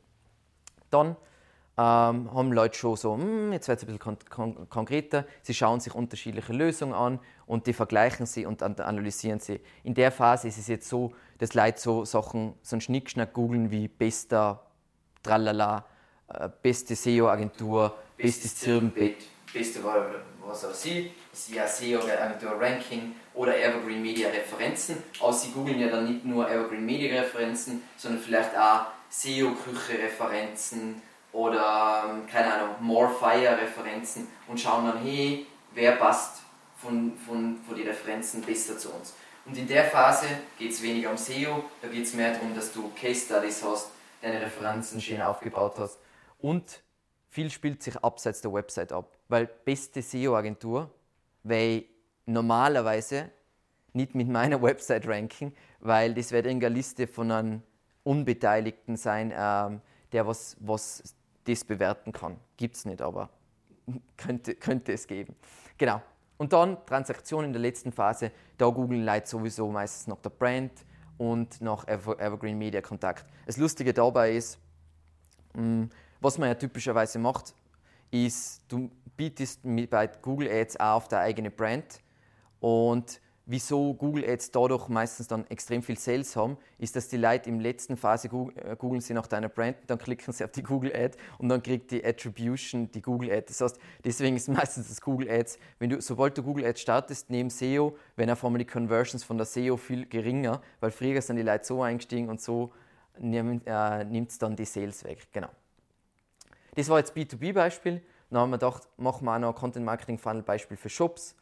Ähm, Shops sind immer so ein interessantes Ding, weil bei, was hast du bei Shops typischerweise? Du hast eine Startzeit, du hast äh, Kategorienseiten und du hast Produktseiten und meistens hast du nicht viel mehr. Ähm, was wir aber trotzdem bei eigentlich alle Shops, die was wir betreuen, einführen, ist sowas wie ein Ratgeber, damit die Leute schon ganz oben abholen kann. Das heißt nicht, dass diese Seite, äh, dass diese Keywords High Conversion sein. Wenn ich jetzt rank als Shop, der was äh, eben die Dodo bla bla bla Geräteln da verkauft, und die Rank für Durchschlafprobleme ist nicht so, oh, der gibt es ein und kauft es sofort, aber ich bin einmal auf dem Radar und ich kann ja in solchen Ratgeberartikeln ja trotzdem sagen, hey, das wäre das passende Produkt für die oder das wäre die passende Produktkategorie für die. Das machen wir total gern. Das heißt, zuerst werden wir mal über das Problem recherchieren, nämlich Durchschlafprobleme oder Rückenschmerzen beim Schlafen. Dann recherchiere ich zuerst nach dem Problem, dann nach der Lösung, das heißt Schlafoptimierung, Rückenschmerzen, äh, Matratze. Dann, und das ist witzig, die meisten Leute fangen erst in dieser Phase an, versuche, äh, habe ich die Produktkategorie, sowas wie Zirnbett, Schlafsysteme, da kann ich eine Kategorienseite ranken. Dann verfeinere ich das vielleicht noch, das heißt, da kann ich jetzt eine Produktseite ranken. Aber, was ganz wichtig ist, haben wir eh bei äh, die letzten Male, wo wir über die Shops geredet haben, Produktseiten sind aus SEO-Sicht meistens extrem unwichtig. Weil es, die Musik spielt auf die Kategorienseiten und auf die Filterkategorienseiten. Kurz zur Klarstellung, weil das nicht immer ganz klar ist. Eine Kategorieseite ist für mich zum Beispiel ähm, Zirnbett und eine Filterkategorieseite wäre jetzt zum Beispiel für mich äh, Zirnbett astlos, weil das ist schon wieder verfeindete äh, Geschichte und das ist schon wieder, da wissen Leute schon genau, was sie haben wollen, weil Zirnbett ist der Übergriff von Zirnbett ohne Äste drin.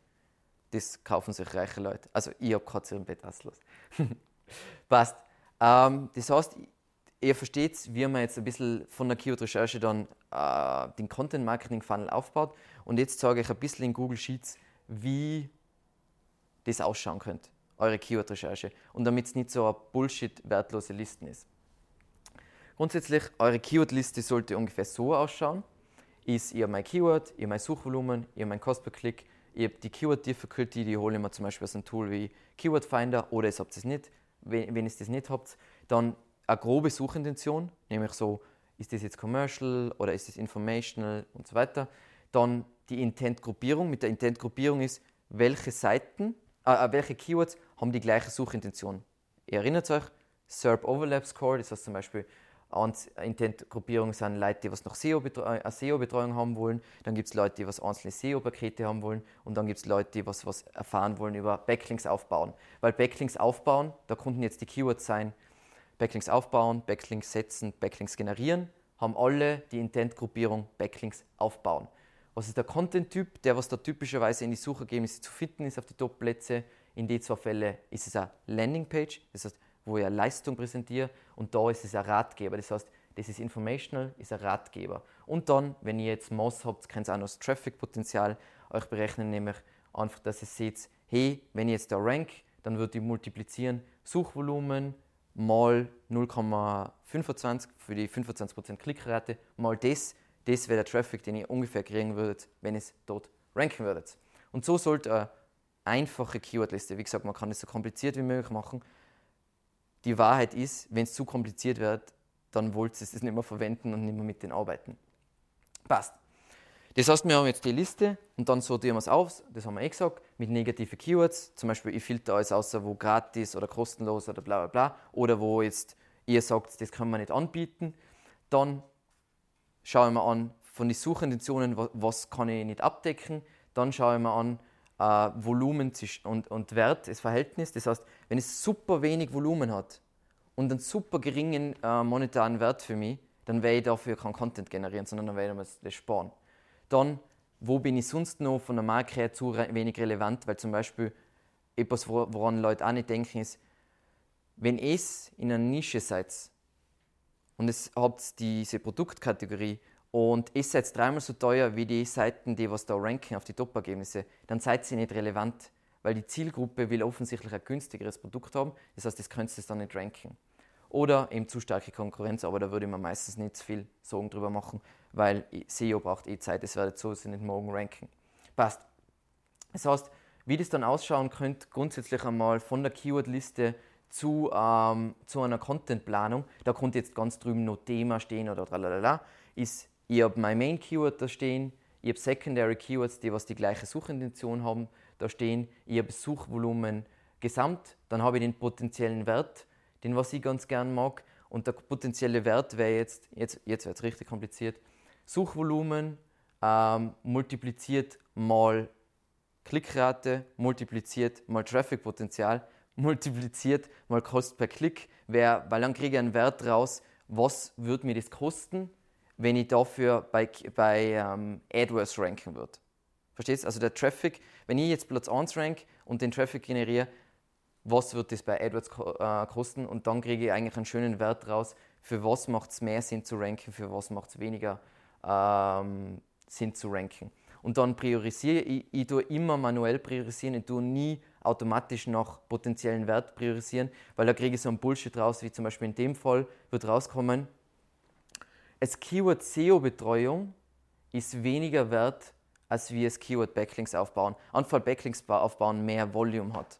Und das ist natürlich aus meiner Sicht, beziehungsweise ich weiß es ja, nicht die Realität. Dann habe ich dabei stehen, was ist, was ist der Content-Typ, das haben wir in der Keyword-Liste auch schon gehabt. Dann habe ich die Suchintention eben nochmal drinstehen, die Intent-Gruppierung, vielleicht die Struktur in, in, meiner, ähm, in meiner Website und in welchem Silo das ist. Das heißt, wenn ich jetzt habe, sagen wir mal, ich bin eine Full-Service-Agentur, weil darauf haben wir so ein bisschen passiert, ist ich aber ein Silo mit meinen SEO-Leistungen, dann habe ich Leistungen, SEO, SEO-Betreuung und so weiter. Das heißt, dann sehe ich schon, wie baue ich meine Silos auf, wie mache ich das alles. Jetzt werdet ihr euch fragen, hey, das ist jetzt eine Contentplanung, wann schauen wir jetzt konkret an, was ja wirklich die Suchintention ist? Weil Commercial-Suchintention ist ein bisschen grob, wenn wir über das geredet haben, dass wir gesagt haben, ja, wir schauen uns an, soll, da, soll das eine Listen sein und das muss oben stehen und so weiter. Das würde ich immer bei der Content-Erstellung mir selber anschauen, weil ich kann das nicht in Listenformat irgendwo einklatschen, weil dann habe ich da solche Boxen drinstehen, wo ein Briefing drinsteht, was kompletter Bullshit ist. Ihr seht es eh, ähm, das ist schon viel Information und das ist schon overwhelming. Da willst du nicht auch noch konkret genau Sachen einschreiben. Wie gesagt, das ist jetzt ein Beispiel mit Dummy-Daten. Also keine von den Zahlen stimmt. Das ist generell, das habe ich da einfach eingeschrieben. Nur kurz, das leitet jetzt nicht, oh mein Gott, die Zahlen stimmen nicht. Genau. Ähm, das heißt, was, wir jetzt eh kurz, was ich jetzt kurz angeschritten habe, das heißt, in, der, in eurer Keyword-Recherche, in, in eurer Content-Planung, ist jetzt die Suchintention nur dahingehend, was ist es für ein Content-Typ? Also ist es jetzt äh, Ratgeber, eine Kategorieseite, eine Produktseite und es steht drin, ob das äh, Commercial, Informational etc. ist. Ähm, und erst bei der Content-Erstellung, das heißt, die Person, die was das dann schreibt, die muss sich anschauen, hey, was will der Nutzer da genau sehen? Das heißt, was ist die Intent Hierarchy? Du schaust dir die Suchergebnisse an und das ist die Hierarchie von die meisten User wollen das sehen, die zweitmeisten wollen das sehen, die drittmeisten wollen das sehen. Und wo immer dann das Format bestimmen. Und mit Format meine ist es eine Liste, was sie äh, 35 tolle SEO-Tipps für 2019 oder ist es eine Anleitung, was sie Keyword-Recherche Schritt für Schritt oder ist es irgendwas, wo ein Bilderfokus ist oder ein Videofokus und so weiter. Passt. Oh mein Gott, heute eskaliere ich komplett. Sorry. okay, das heißt, die Keyword-Recherche, wir haben jetzt eine Keyword-Recherche, die was wir einfach in unserer Excel haben und jetzt kommt ganz kurz die Keyword-Recherche für ein einzelnes Content-Piece, wenn ich das schreibe. Wie wir das machen und wie man das manuell macht, ist, ich schaue mir mal die Top-Ergebnisse logischerweise an, weil die haben offensichtlich was richtig gemacht. Und wenn ich jetzt nach Suchmaschinenoptimierung suche, dann ist Platz 1 Wikipedia, dann Omsag, dann Morefire, bla bla bla bla. Das heißt, ich schaue mir die Ergebnisse mal durch und schreibe mir mal grob außer, welche Subthemen bzw. Fragen die abdecken, die Top 10. Weil dann habe ich schon mal so, das wollen die User sehen und das kann ich ja dann schon mal äh, kategorisieren nach denen, hey, das auf Platz 1, der deckt die Sachen ab, auf zwei, Platz 2 die Sachen, weil dann kann ich auch einen perfekten, vollständigen Content bauen und wieder ganz wichtig, das heißt nicht, dass ich jetzt sage, es müsst all die Themen auf einer Seite abdecken und es habt einen Artikel mit 100.000 Wörtern, sondern es müsst die Hauptsuchintention, unseren Active Intent abdecken und es könnt die Leute für Passive Intent, das heißt diese Subsuchintentionen, durchaus auf Unterseiten weiterleiten. Deswegen, was ihr hier und da seht, ein gutes Beispiel ist ähm, bei uns die Seite SEO Tools, die rankt in Österreich Platz 1 für SEO Tools, aber auf der Seite ist eigentlich überhaupt kein Content drauf, weil die holt die nur ab, hey, willst du wissen, was die coolsten SEO Tools sind und dann leitet die die besten Keyword Tools, die besten Backlink-Checker, die besten Blablabla-Tools. Das heißt, alles geht um Intent und nicht 100.000 Wörter auf einer Seite. Passt. Dann, was ich mir gerne anschaue, ist, um die Keyword-Recherche für mein Thema zu machen, ich schaue mir von den Top 5 Ergebnisse für das Keyword, schaue ich mir an, für welche Keywords ranken diese Seiten. Kurz nochmal, weil jetzt ein paar verwirrt geschaut haben. Ich schaue mir die Top 5 zum Beispiel für das Keyword SEO an gib die, die URLs ein bei einem Tool wie Ahrefs oder SEMrush oder Systrix oder whatever ähm, und dann spuckt es mir aus, für welche Keywords ranken die. Und dann sehe ich schon, überall, wo sie für die Top, in die Top 10 sein, treffen sie halbwegs die Suchintention. Das heißt, das sollte ich abdecken. Was ganz wichtig ist und wieder zum Verstehen, was heißt SEO und was ist SEO? Heißt es, dass das Wort muss genau die Phrase, was heißt SEO in meinem Text vorkommen? Na, weil was ist SEO und was heißt SEO? Google versteht, dass das das Gleiche ist. Das heißt, ja, ich kann schauen, dass das Wording genauso ist, wie es die Leute kennen, aber prinzipiell von Intent und von dem, was der User will, ist es das Gleiche. Dann habe ich ja mittlerweile diese Nutzerfragen auch Box. Wenn sowas aufscheint zu eurem Suchergebnis, was solltet ihr dann auf eurer Seite machen? Diese Fragen beantworten, weil das ist genau, was Google meint mit Passive Intent. Wenn jemand nach äh, SEO googelt, dann will er wissen, was ist eine SEO-Optimierung, wie geht SEO, wie viel kostet SEO, was ist SEO und SEA. Das heißt, das sollte ich dann auf meiner Seite abdecken.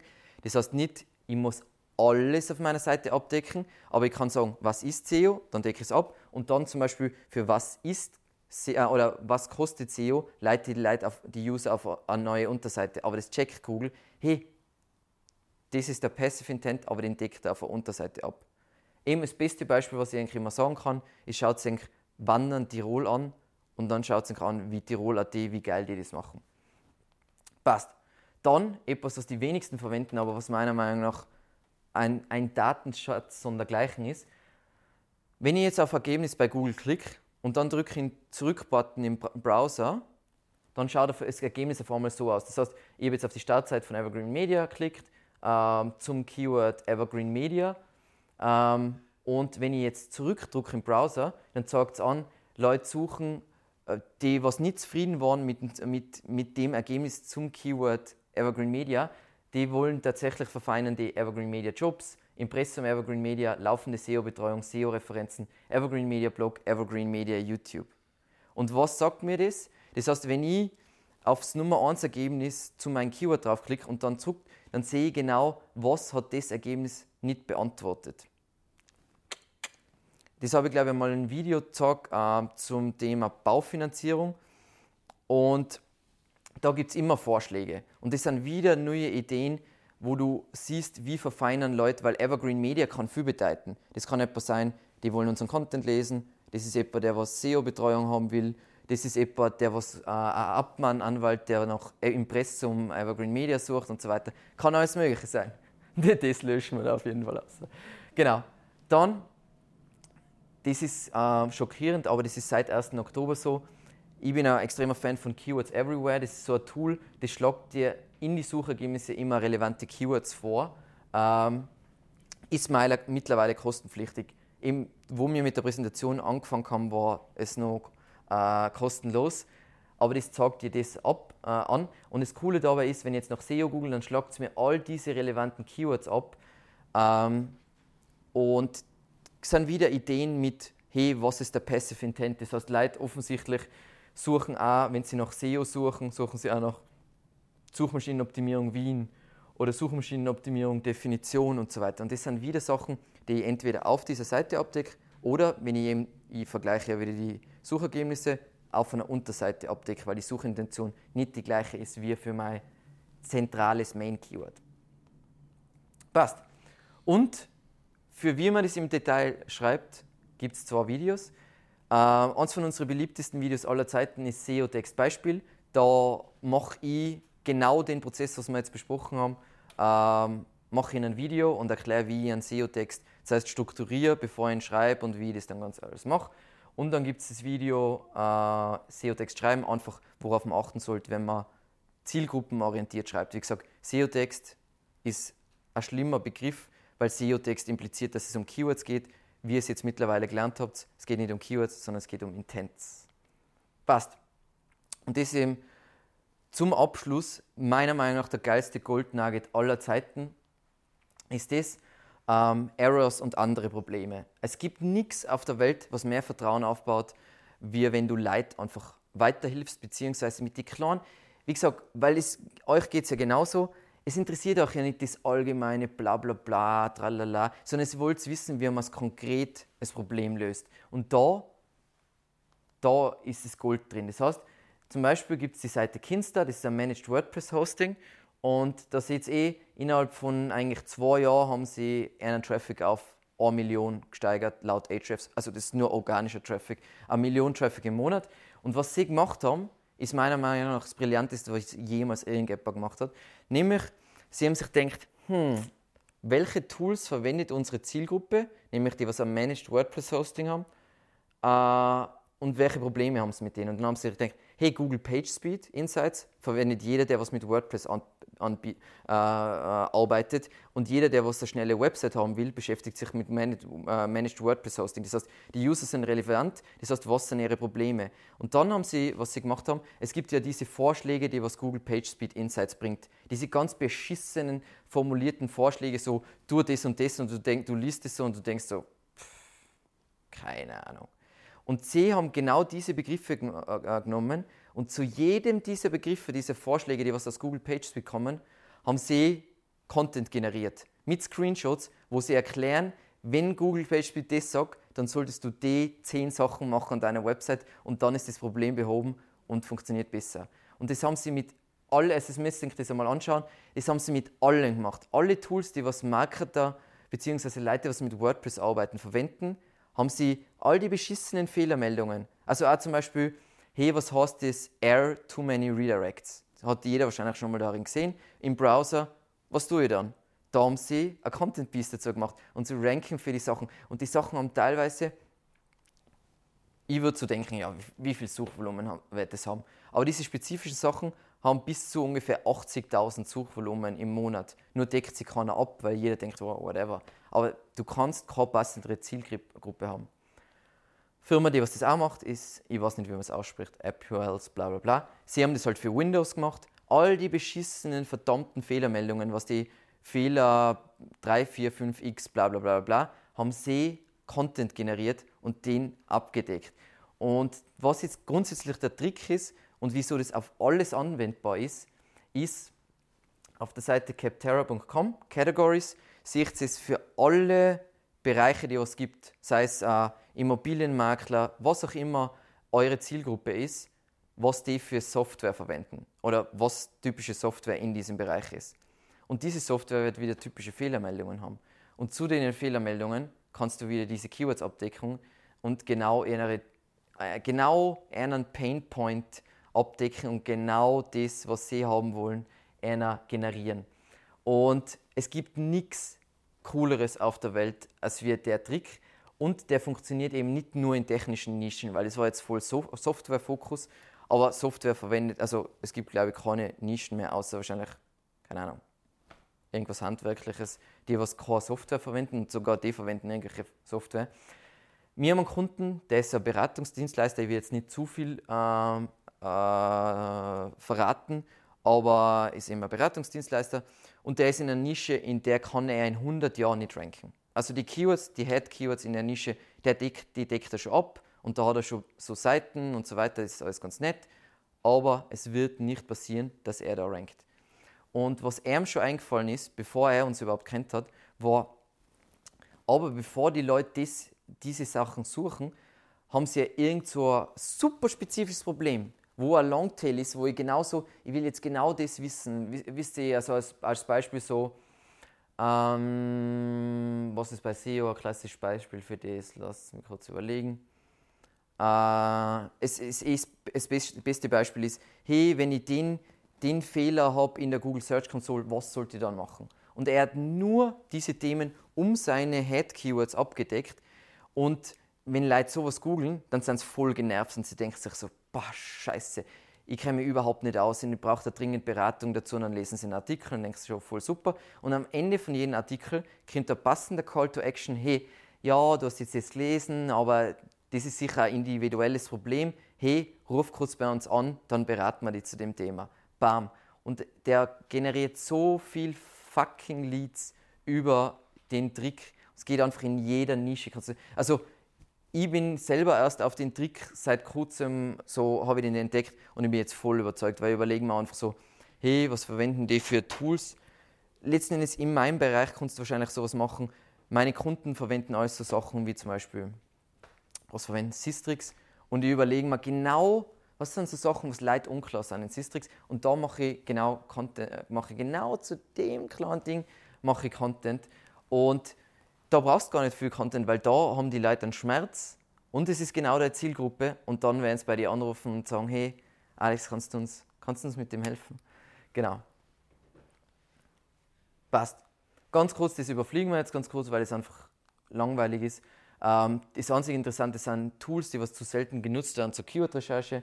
sind zum einen mal die Google Ads Anzeigen. Das heißt, wenn ihr jetzt noch nicht so wisst, was irgendwelche Keywords gebt einmal, was es denkt, was eigentlich Keywords ein und dann seht ihr in Google Ads meistens eh genau, was sind da die Begriffe, die was da gern verwendet werden. Dazu gibt es auch SEMrush Anzeigenrecherche, wo es in die Vergangenheit schauen könnt, was haben eigentlich Konkurrenten in die Google Ads verwendet. Mache ich voll gern.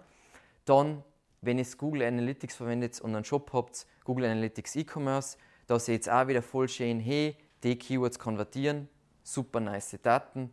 Dann Site Search, vor allem wenn ihr einen großen Online-Shop habt und das implementiert habt in Google Analytics, dann seht ihr, was suchen Leute mit der Seitensuche. Und wieso ist das so interessant? Das sind Sachen offensichtlich, die was sie nicht schnell genug finden auf einer Seite und zum anderen etwas, was sie unbedingt haben wollen. Also wir zum Beispiel auf Evergreen Media generieren relativ viel Content-Ideen aus dem, was Leute auf unserer Seite eingeben in die Suchfelder weil es ist etwas so, sie landen auf unserer Seite und sie wissen, dass wir SEO machen, aber es sind trotzdem so Sachen, das finden sie nicht, beziehungsweise es ist halt etwas, ähm, was ja äh, für sie ein Problem ist.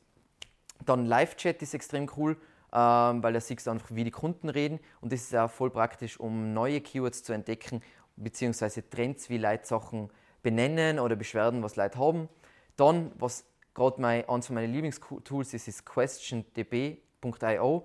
Ähm, das saugt aus Reddit Fragen, was, was, Nutzer haben. Das heißt, das ist das gleiche wie, man kann natürlich auch manuell bei Quora schauen oder bla bla bla, aber das generiert das aus Reddit und Reddit ist, da eskalieren Leute komplett mit Fragen und da kriegt man voll viele Ideen, ähm, was Leute für Probleme haben. Genau. Passt. Kostenpflichtige Tools, ähm, meiner Meinung nach SEMrush, Ahrefs, Moz, Search Metrics. Das Problem bei Search Metrics ist, ähm, das ist das teuerste Tool auf der Welt, meiner Meinung nach. Äh, Keyword Finder ist super, wenn man ein kleines Budget hat. Oder SE Cockpit ist auch ziemlich cool, wenn man ein kleines Budget hat. Aber sonst, wir verwenden hauptsächlich eben Ahrefs und SEMrush. SEMrush ist so cool für Keyword-Recherche, wie auch Ahrefs. Dann kostenlos, da gibt es eher Video dazu, das, da gehen wir jetzt ganz schnell durch. Keyword-Shitter eben, um Autosuggest zu scrapen. Answer the Public, um Fragen zu generieren. Ubersuggest einfach als kostenloses Keyword-Tool. Also ganz klassisch, da gibt es ein Keyword ein und dann spuckt es da tonnenweise Keywords aus. Wenn ihr eine bestehende Website habt, Google Search Console, weil dann sieht man genau, für was rankt die Page und kann daraus ableiten, hey, ich sollte vielleicht ein eigenes Content-Piece für das rank, ähm, kreieren, weil da ist die Suchintention nicht gleich und deswegen ranke ich nicht. Und sowas wie Google Trends, wie gesagt, das steht da drauf, weil Google Trends einfach ja, halbwegs praktisch ist die Daten aus Google Trends sind meiner Meinung nach totale Scheiße. Das Coole dabei ist, was, und deswegen ähm, sind die auch gemeinsam genannt, Keywords Everywhere. Wenn ihr das habt, dann könnt ihr aus all die Tools, die was da genannt sind, könnt ihr ähm, Daten importieren und exportieren. Das heißt, jetzt könnt in Google Trends Keyword-Recherche machen, dann exportiert es nach Key, äh, Keywords Everywhere. Es könnt ihr in der Google Search Console Daten exportieren nach Keywords Everywhere und so könnt ihr voll schneller Listen generieren. Das ist auch, wie wir das machen und voll praktisch ist. Oh, da haben wir einen perfekten Buch. Passt. Dann noch ein paar, zum Abschluss ein paar FAQs, nämlich was Leute mich immer wieder fragen und wo es einfach keine Antworten drauf gibt. Ähm, wo startet man? Indem man einfach ein Keyword in ein Keyword-Tool eingibt und dann anfängt, sich das nach Logik äh, zu sortieren und eben mit diesem SERP Overlap Score anschaut, hey, was kann ich gruppieren, was, für was brauche ich eine neue Seite. Idealerweise starte ich eben mit meiner direkten Konkurrenz, was die machen. Ähm, dann ergeben sich eh die, die, die Struktur von selber, wenn man halbwegs eine Logik hat. Und dann, wenn, was ganz oft der Frage ist, wie groß lässt du die Keyword-Recherche werden? Naja, so groß wie relevant für die ist. Wenn es nicht mehr relevant ist, dann höre ich auf mit der Keyword-Recherche.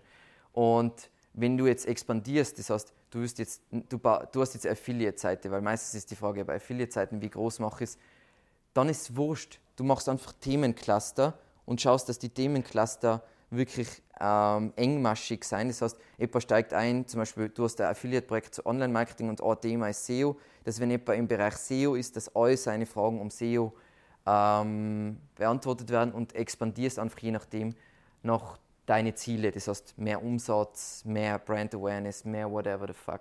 Genau. Und wenn du ein neues Thema hast, weil das ist das Schwierigste, das ist auch für uns schwierig, wenn du ein Thema hast, wo du nicht weißt, wie die Kunden das nennen, das gibt es auch, oder du hast ein neues Produkt, musst du einfach Kundeninterviews machen. Es nutzt nichts. Das ist einfach, wo du dann wirklich hart äh, investieren musst und wirklich sagen, hey, wie nennen das Leute, wie verwenden Leute das Produkt und so weiter. Gibt es einen relativ coolen Artikel von äh, Dan Petrovic auf Dejan Marketing über das Thema, was du die Leute fragst, damit du herausfindest, wie sie ihr Produkt verwenden und so weiter und so weiter. Passt. In der Umfang ähm, wenn du jetzt in einer Nische bist, wo das, was du verkaufst, High Value ist. Das heißt, du machst mit einem Sale extrem viel Geld. Klassisches Beispiel ist sowas wie SEO. Das heißt, wenn du SEO-Betreuung verkaufst und ein Sale ist extrem viel wert, dann machst du die Keyword-Recherche so weit runter, wie es geht. Da, ich würde nicht einmal, obwohl es da steht, Keywords wegschneiden. Wenn irgendein Keyword vorkommt in einem Keyword-Tool, dann muss es Volumen haben, sonst wird es da nicht vorkommen. Und wenn es relevant ist für dein Business, dann kommt es in die Keyword-Recherche und irgendwann generierst Content für das. Wenn du jetzt in einer Nische bist, wo die durchschnittliche Transaktion 20 Euro ist, dann cuttest natürlich so viel wie möglich, weil dann wird deine Listen irgendwie endlos lang. Wenn du bis null runtergehst und es bringt dir nicht so viel Geld und so viel Content kannst du niemals generieren. Das heißt, dann sagst du irgendwas, hey, alles unter 100 Suchvolumen oder wenn die Nische groß genug ist, unter 500 kürzt weg. Aber da gibt es nicht eine pauschale, easy peasy Lösung, so, hey, so groß sollte die Keyword-Recherche sein, sondern es kommt einfach darauf an, in was für einem Bereich ihr seid.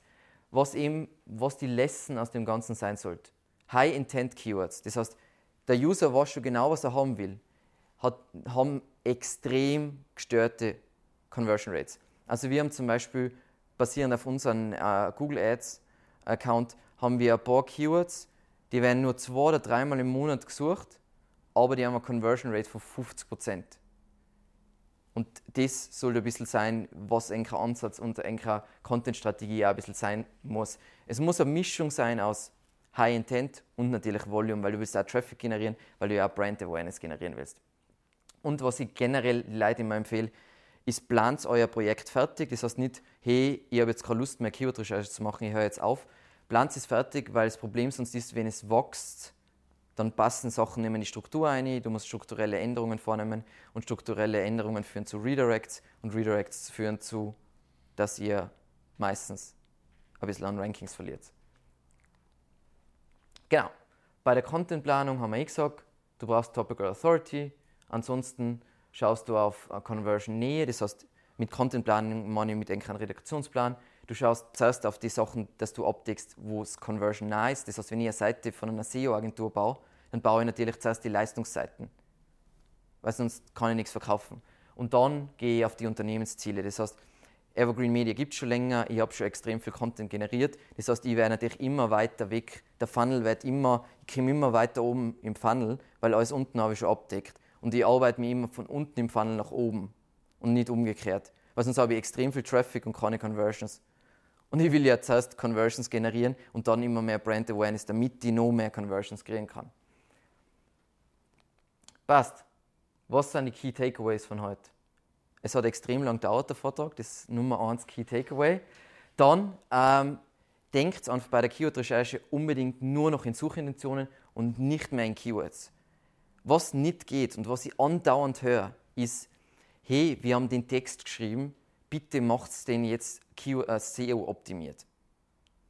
Das ist die größte Scheiße und funktioniert überhaupt nicht. Du schreibst einen Text zielgruppenorientiert mit SEO im im Hinterkopf oder du schreibst ihn und er wird niemals ranken. Es gibt nicht nachträgliche Optimierung von einem Text. Weil wenn wir jetzt daran denken, Suchintention, ich kann nicht nachträglich, dann müsste ich den Text komplett neu schreiben, damit ich die Intent Hierarchy hinbringe. Das heißt, Suchintention. Dann Keywordlisten an sich. Keywordlisten kann ich endlos generieren. Kann ich in Ahrefs einsteigen, kann ich 500.000 Keywords exportieren. Keywordlisten sind wertlos. Es müsst sinnvoll die Daten aufbereiten, sinnvoll gruppieren, sinnvoll ausfiltern, dann könnt ihr mit denen arbeiten.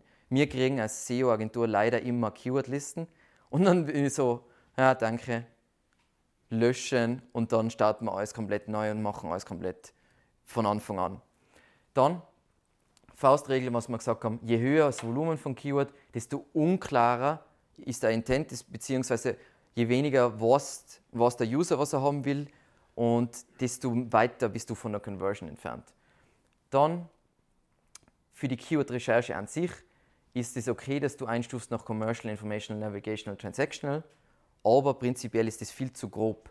Weil was wir jetzt gesagt haben, du willst dir wirklich dir überlegen, hey, was sollte oben, was sollte oben im Text stehen, was soll da im Text stehen, welche Subthemen sollte ich abdecken, sollte ich da ein Video verwenden und Braucht er eine schnelle Antwort oder ist er eher voll im Lesemodus und so weiter? So sollte ihr überlegen und nicht so das Keyword ist commercial, das ist nicht gut genug. Weil dann fängst du viel zu simpel an zu denken. Dann denkst du nicht so, hey, ich habe einen Online-Shop und ich habe zwar viel kleinere Auswahl als wir alle anderen, aber es wird schon passen. Immer wenn du glaubst, es wird schon passen, dann passt es nicht.